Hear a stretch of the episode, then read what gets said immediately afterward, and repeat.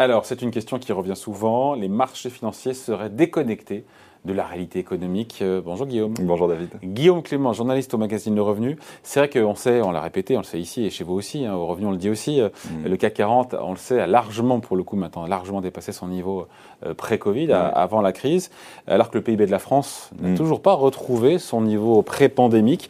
Et donc pour certains, CQFD, ça prouve cette déconnexion. C'est un élément qui peut effectivement euh, interroger, puisque comme vous l'avez dit, le PIB de la France ne retrouvera pas son niveau pré-Covid avant entre fin 2010, fin 2021 et euh, mi-2022. Le cas qu'il était proche de son record historique qui date d'il y a plus de 20 ans, il y a quelques semaines, ça interroge. Il y a plusieurs explications en effet. Bon. Parce qu'on dit que la bourse, c'est vrai, la bourse et le CAC 40, il faut le rappeler, enfin on l'a dit, on l'a dit, mais c'est que c'est, ça reflète mal l'économie mm. française, l'économie nationale. Ça, il faut quand même expliquer. Euh, le CAC 40, c'est pas l'économie française. Hein. Non, pas du tout. Le, CAC 40, déjà, comme son nom l'indique, c'est 40 valeurs. Euh, ce sont des groupes euh, très puissants avec un chiffre d'affaires moyen en 2020 de 30 milliards d'euros. Je crois qu'ils font 20% de leur chiffre d'affaires en France en moyenne. Exactement. Les boîtes du CAC 40. À peu près, ouais. voilà, 20% du business, du chiffre d'affaires des boîtes du CAC, c'est la France. Donc la France, c'est un marché comme un autre. Exactement. Et du coup, c'est vrai qu'il y a des. Finalement, le CAC 40 reflète plus la conjoncture internationale que la conjoncture française. On peut prendre un exemple, par exemple, sur les valeurs du luxe avec LVMH, euh, Kering ou Hermès, qui ont une grosse partie de leur activité en Chine. Et finalement, leur parcours boursier, qui ont démarré très vite l'an dernier, reflétait plus le redémarrage chinois. On a Dassault Systèmes, c'est plus américain. Et à l'inverse, on a par exemple des foncières comme Unibail, Rodamco, Westfield, qui sont très européennes, où là, le cours de bourse ne s'est toujours pas remis de la crise, étant donné la situation en Europe. Bon, il faut avoir en tête aussi que le, le temps de la bourse, mm. le, ouais, je sais pas comment dire, le temps de la bourse, c'est pas le temps de l'économie. Je veux dire, c'est euh, voilà, alors c'est bien que la bourse elle est là pour anticiper, pour toujours un coup d'avance, un temps d'avance. c'est un hein. indicateur avancé de l'économie. En fait, la, plupart du temps, les marchés voient à six mois, à un an. Euh, le, présent, c'est déjà le passé pour la bourse. Il y a un exemple concret qui illustre bien ça. C'est une étude de la société américaine Charles Schwab qui, a point, qui a répertorié les huit récessions qu'il y a eu aux États-Unis à partir de 1948. Euh, à chaque fois, euh, la bourse a corrigé, est passée en mode baissier entre 3 et 12 mois avant la récession. Et pour le rebond, c'était un peu pareil. Là, ça marche 7 fois sur 8. La seule exception, c'est la crise des dot-com, où le marché est reparti à la hausse avant la reprise économique. Ça marche aussi pour la crise du Covid, même si les, euh, les, les, espaces temporels sont un peu différents. On peut se souvenir de la chute du CAC 40, moins 38% entre le 20 février et le 18 mars, en trois semaines.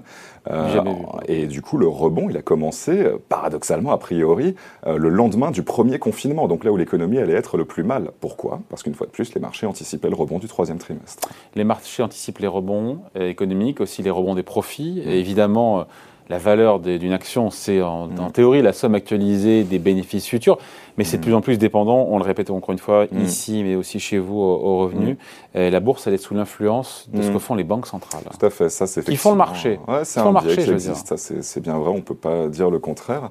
Euh, toute la, création monétaire, comme vous l'évoquiez récemment, les taux bas, euh, font qu'en fait les rendements obligataires ont été vraiment écrasés. Du coup, il y a ce qu'on appelle un effet TINA, There is no alternative. Euh, Quand on veut du rendement et que les obligations n'en rapportent plus, il faut se tourner vers les actions. On peut aller vers l'immobilier, mais l'immobilier n'est pas très liquide. Les actions, c'est un peu le meilleur des deux mondes parce que ça, ça monte et c'est très liquide.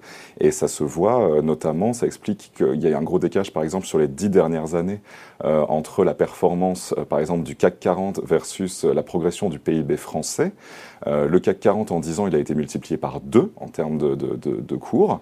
le PIB français, aujourd'hui, on est à peu près 5% au-dessus du niveau des années, du début des années 2010. Voilà. Euh, les banques centrales qui ont un effet évidemment sur les marchés au travers de leur politique monétaire très très généreuse, euh, ça fait monter les prix des actifs, euh, les actions, euh, les obligations, encore une fois la bourse, l'immobilier. Mhm. Même si au départ, la Banque centrale, ce qu'elle veut, elle ne cherche pas à faire monter le marché. C'est un, un, dommage collatéral, c'est un effet secondaire. Elle, au départ, ce qu'elle veut, c'est mhm. soutenir l'économie. Hein. Oui, un effet secondaire qui est effectivement très important, mais c'est vrai que le but des banques centrales, c'est de soutenir l'économie par la politique monétaire, les taux. Et l'effet qui est très palpable qu'on voit depuis, depuis un bon moment et depuis notamment les politiques non conventionnelles de la dernière décennie, c'est que les États peuvent, en emprunter sur les marchés à taux extrêmement mm. bas, voire négatifs jusqu'à récemment euh, pour, pour beaucoup. et du coup, ça permet aux politiques de faire de la politique budgétaire expansionniste. Donc typiquement, le quoi qu'il en coûte mis en place en France mm. lors de la, de la crise. n'aurait pas été possible si les banques centrales n'étaient pas en dernier ressort. Ça aurait été très pour compliqué. financer et acheter, encore une fois. Très compliqué, ouais. Et, et, même aujourd'hui et demain, les plans de relance, là aussi, l'influence de la politique des banques monétaires permet de financer ces plans de relance et donc de préserver autant que possible l'emploi, de faire des créations d'entreprises.